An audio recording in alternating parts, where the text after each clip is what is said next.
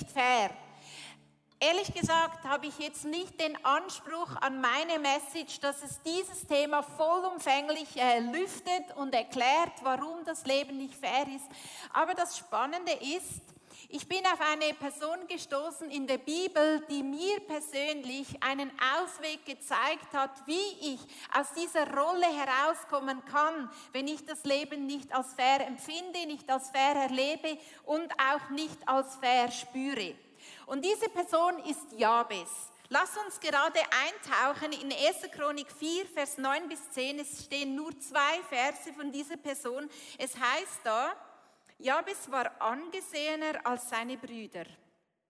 Seine Mutter hatte ihm den Namen Jabes, das bedeutet, er bereitet Schmerzen gegeben, weil seine Geburt sehr schwer gewesen war.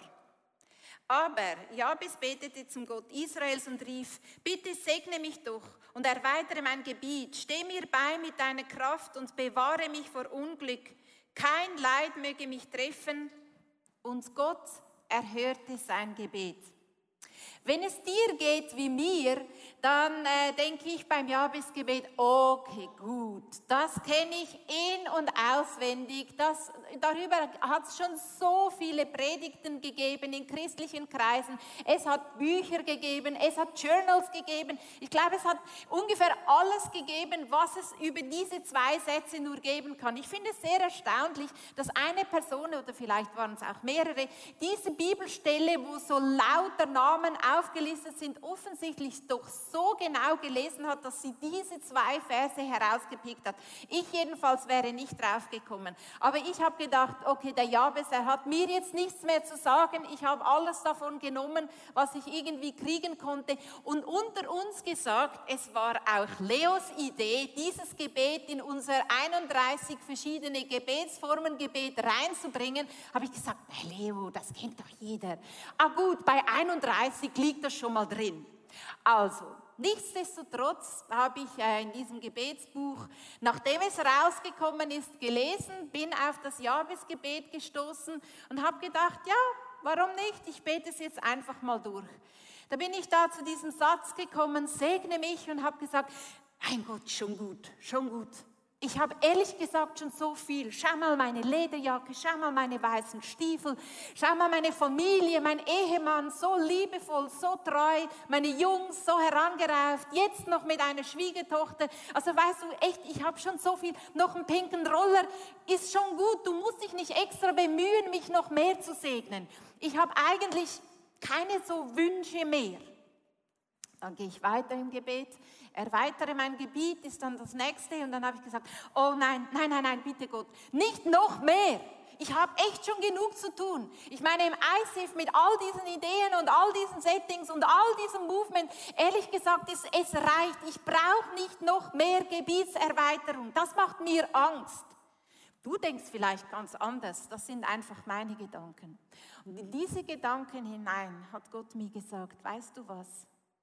Genau dafür wollte ich dich vorhin segnen. Und ich habe gedacht, wow, das ist eindrücklich.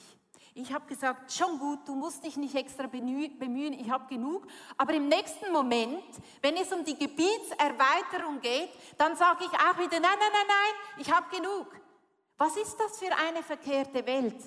Und ich habe mich extrem beschenkt gefühlt, mit Gott ausgerechnet durch dieses Jahresgebet so persönlich ins Gespräch zu kommen. Und ich weiß nicht, wie du das Leben empfindest, wie fair, wie unfair, wie schmerzvoll, was dein Schmerz ist, wie Jabes ja offensichtlich sogar so genannt wurde. Ich weiß nicht, wie es dir geht, aber lass uns heute einfach dieses Jabesgebet nochmal ein Verständnis bekommen, wie Gott es eigentlich meint, einen Ausweg zu sehen aus unserem Leid, aus unseren schmerzvollen Umständen heraus. Ich möchte nochmals den Bibelvers lesen und einfach ein paar Dinge anstreichen, die da so, be, die da so bewusst worden sind. Also der erste Vers, der beschreibt Gott, das beschreibt einfach seine Jabes-Umstände. Aber beim zweiten Vers heißt es, Jabes betet zum Gott Israels bitte segne mich, erweitere mein Gebiet, steh mir bei mit deiner Kraft und bewahre mich. Und genau diese fünf Dinge möchte ich heute mit uns zum einen anschauen, was das für mich beinhaltet. Vielleicht heißt es für dich was anderes, aber das habe ich erlebt. Und dann in einem zweiten Teil möchte ich es ganz praktisch machen und mit uns da durchbeten. Also heute spüre ich so einen Tag, wo etwas bewegen könnte in unserem Leben. Das erste ist, er betete zum Gott Israels. Das heißt, ich anerkenne Gottes Größe und lass uns das bereits schon ganz praktisch machen. Auch ihr online, die ihr zuschaut, in irgendeinem Setting hier, ähm, nehmt euer Smartphone hervor. Ich habe da einen QR-Code machen lassen. Da lasst uns mal hineinschreiben, wie groß Gott für euch ist. Und das Ganze dient dazu da, weißt du, manchmal sind wir so mit dem Schmerz eingenommen, weil er dauernd spürbar ist. So mit, dem, mit, mit der Unfairness vom Leben eingenommen, dass es uns echt schwer fällt, den Blick auf etwas anderes zu richten. Und deswegen fasziniert mich dieser erste Punkt von Jabes. Er sagt, ich anerkenne die Größe von Gott. Lass uns mal wegschauen. Lass uns mal schauen, wie groß Gott ist. Ähm, das dauert ja immer eine Weile, bis ihr jetzt alle das Smartphone hervorgeholt habt und dann den QR gescannt und dann noch überlegt, wie groß das Gott ist. Aber es kommt. Er ist ein Vater, er ist allmächtig, liebevoll, majestätisch, souverän, voller Wunder, heilig, unbeschreiblich krass, mein bester Freund. Und spürst du, wie die Atmosphäre sich langsam zu ändern beginnt? Er ist überwältigend. Er ist, ähm, er hält Versprechen. Er ist unermesslich lieb, grenzenlos, mein Fels, mein Versorger. Und wenn ich diese Dinge aufzähle, egal in welcher Lebenslage, dann spüre ich eine Kraft, dann spüre ich, wie mein Blick sich wirklich wegrichtet von dem, was mich so einschränkt, von dem, was mich so gefangen nimmt. Und das ist der erste Punkt bei diesem Gebet. Und was ich spannend finde, äh, das Gebet ist einfach so eine Reihenfolge. Und ich wünschte mir, dass du dir diese Reihenfolge einprägen kannst und wann immer es nötig ist, anwenden kannst. Richte deinen Blick auf die Größe von Gott. Das ist das Erste. Das Zweite ist, er bittet Gott um Segen. Weißt du, ich in meiner beschränkten Vorstellung habe jetzt effektiv gemeint, Segen sei das, was ich sehe. Dieser Roller zum Beispiel oder mein Haus, meine Wohnung, das, was ich sehe. Aber ich habe realisiert, Segen ist so viel größer. Es ist zum Beispiel das Lied, mit dem ich morgens aufwache, wieso habe ich jetzt ausgerechnet diesen Song im Kopf? Wenn ich ihn dann nachgoogle, dann merke ich so, wow, spannende Verse. Und dann lese ich irgendeinen Bibelvers und auf einmal merke ich so, das geht ja alles ins Gleiche. Und dann stärkt mich das, dann nehme ich das mit in den Alltag und auf einmal gibt es Situationen, wo ich merke, wie krass, jetzt hat Gott mir schon etwas gegeben, was ich genau in diesem Moment brauche. Das ist ein Segen für mich. Zum Beispiel habe ich ähm, draußen, als ich spazieren ging, früh am Morgen, habe ich einen kleinen Fuchs gesehen und über ihm war eine schwarze Krähe und es war ein Naturschauspiel extrem spannend. Die schwarze Krähe hat auf diesen kleinen Fuchs eingekräht und wollte diesen kleinen Fuchs fertig machen und wollte diesen kleinen Fuchs so richtig picken, aber irgendwie hat die Krähe das nicht geschafft. Der Fuchs war einfach schneller und irgendwann war er weg. Das war morgens früh. Es war genau an dem Tag, als die ICF Conference stattgefunden hat im Mai. Und dann war ich dann in der Halle ähm, im, im späteren Morgen und äh, habe mich bereit gemacht für meine Predigt und dann kamen die Gedanken, du wirst das verkacken, das wird nichts, du kannst das nicht und so weiter. Und auf einmal habe ich mich an dieses Bild wieder erinnert. Ach so, wie geht das nochmal genau? Die Krähe kann auf den kleinen Fuchs einhacken und krähen und Lärm machen, wie will. Der kleine Fuchs lässt sich nicht abbringen. So, und jetzt bin ich der kleine Fuchs, ich lasse mich nicht abbringen. Das war ein Segen, den ich sowas von gebrauchen konnte. Und am Morgen früh hatte ich keine Ahnung, dass das der Segen ist. Und Jabes bittet um Segen. Das bedeutet, du bekommst Zutaten. Du musst nicht einen Kuchen backen ohne Zutaten. Du musst nichts liefern in deinem Alltag, wo auch immer du bist, ohne dass Gott dir vorher nicht etwas gibt. Und dann, und dann sagt Jabes, erweitere mein Gebiet. Dann kommt's. Aus der Komfortzone raus. Und weißt du was? Sogar dieser Satz, dass das Leben nicht fair ist, kann deine Komfortzone geworden sein. Du fühlst dich wohl da drin, weil du weißt wenigstens, wie es sich anfühlt. Weil alles außerhalb der Komfortzone bedeutet Angst. Wir sehen es, nach der Komfortzone, das hat mich extrem beeindruckt, kommt die Angstzone. Und erst nach der Angstzone kommt die Lernzone. Da lernen wir neue Skills, da machen wir neue Erfahrungen, da sammeln wir wieder Selbstvertrauen. Vorher macht alles nur Angst und Angst bedeutet, wir sind unsicher, wir kennen uns nicht aus, wir fühlen uns auch oft abgelehnt, ausgerechnet da, wo wir aus der Komfortzone rausgehen. Und erst am Schluss kommt die Wachstumszone. Erweitere mein Gebiet ist schon wahnsinnig ein mutiges Gebet. Aber zu wissen, dass wir vorher den Segen bekommen haben, ob wir uns dessen bewusst sind oder nicht, das hat mir Mut gemacht, weil ich auf einmal gesehen habe, hey krass, der Segen ist für die Angstzone. Den Segen, den brauche ich, wenn ich dann in der Angstzone drin bin. Möglicherweise wissen hier alle, dass vor 30 Jahren Leo mir gesagt hat, dass ich eines Tages auf der Bühne stehen werde und predigen. Damals war ich so unsicher und ich hatte solche Angst vor Menschen zu sprechen, das war undenkbar, hier auf der Bühne zu stehen. Und ohne dass ich es realisiert habe, hatte ich einen Segen. Das war der Jesaja 41, Vers 10, wo es heißt: Fürchte dich nicht, ich bin bei dir, hab keine Angst, ich helfe dir, ich mache dich stark, mit meiner siegreichen Hand schütze ich dich. Und das war mein Segen. Ohne es damals so genau gewusst zu haben, habe ich mich an diesem Segen festgehalten. Weißt du, heute, ehrlich gesagt, heute fühle ich mich schon richtig wohl hier auf der ICF-Bühne. Und ich habe gedacht, das war's. Weißt du, Komfortzone, ich bin echt durch all diese Zonen durchgegangen. Ich habe in den 30 Jahren so viel Angst gehabt, so viel gelernt. Ich habe gespürt, dass etwas in mir gewachsen ist und ich habe gedacht, wie cool, so ist es.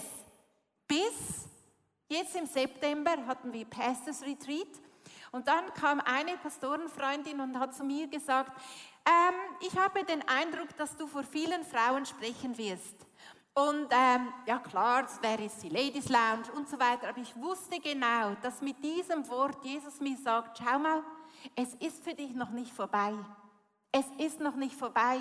Es geht wieder darum, dass du aus der Komfortzone rausgehst, weil die Komfortzone ist immer wieder etwas, wo bequem ist und vielleicht genau da tüftigt ist, weil das schmerzt. Vielleicht ist das genau dein Schmerz, aus der Komfortzone raus. Ich jedenfalls spüre da einen Schmerz bei mir. Aber weißt du, was das Spannende ist? Im Januar da war noch nichts von diesem pinken E-Scooter ähm, überhaupt in unseren Gedanken. Im Januar hatte ich den Eindruck, dass Gott mir sagt, im Sommer wirst du so einen Roller fahren.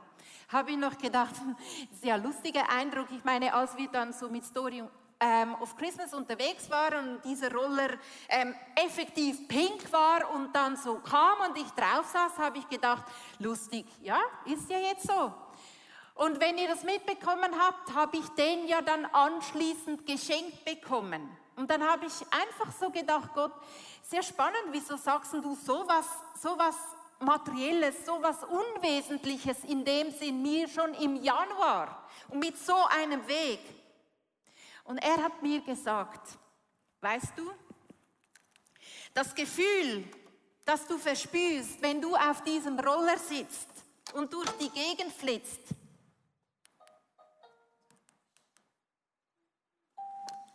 Das ist das Gefühl, das ich für dich bereit habe, wenn du vor Frauen sprichst. Und ähm, ich weiß nicht, ob du dir vorstellen kannst, aber ich bin ja ab und zu mal hin und her gefahren, bevor dieses E-Scooter mir gehört hat. Und die Leute haben gesagt, hey, du siehst toll aus und der passt einfach zu dir. Und ich fühle mich so lebendig auf diesem Fahrzeug, obwohl es ja überhaupt nicht nötig ist. Ich könnte hier hingehen von zu Hause. Ich kann mit dem ÖV, mit dem Tram hier hingehen. Aber ich fühle mich sowas von lebendig auf diesem Ding. Und das ist ein Segen für mich, weil Gott mir sagt, schau, das ist das, was in die Angstzone reinkommt für mein Schmerz.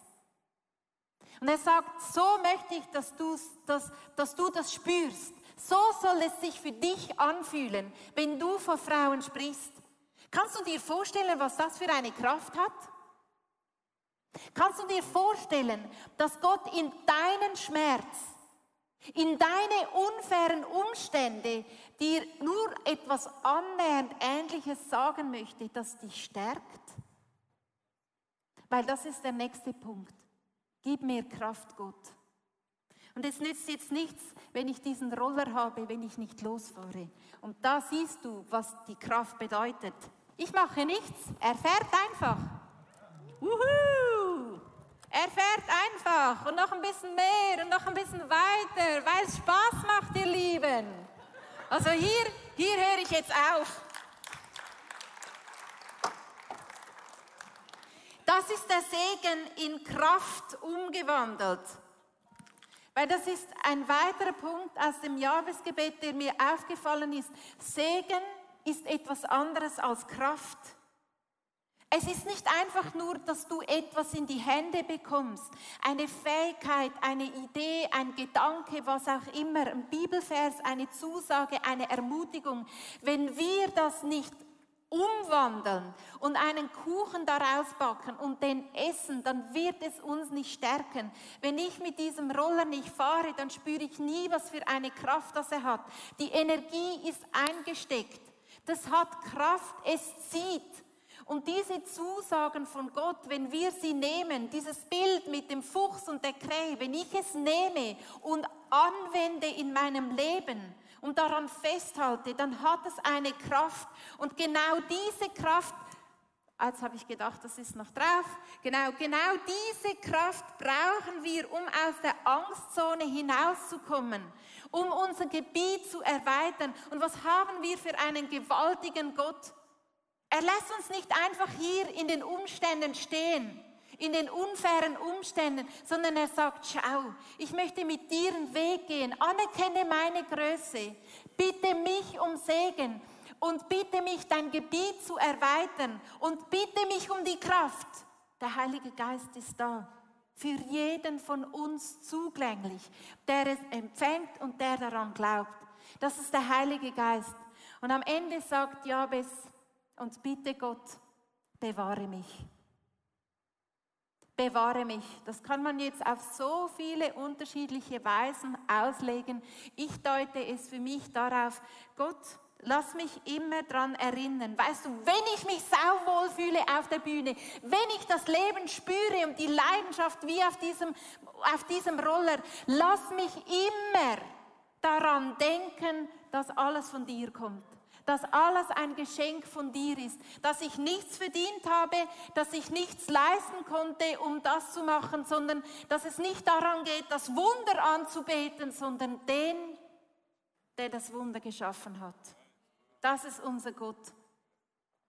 Und ich weiß nicht, was das Jahresgebet bei dir auslöst, was die unfairen Umstände sind in deinem Leben.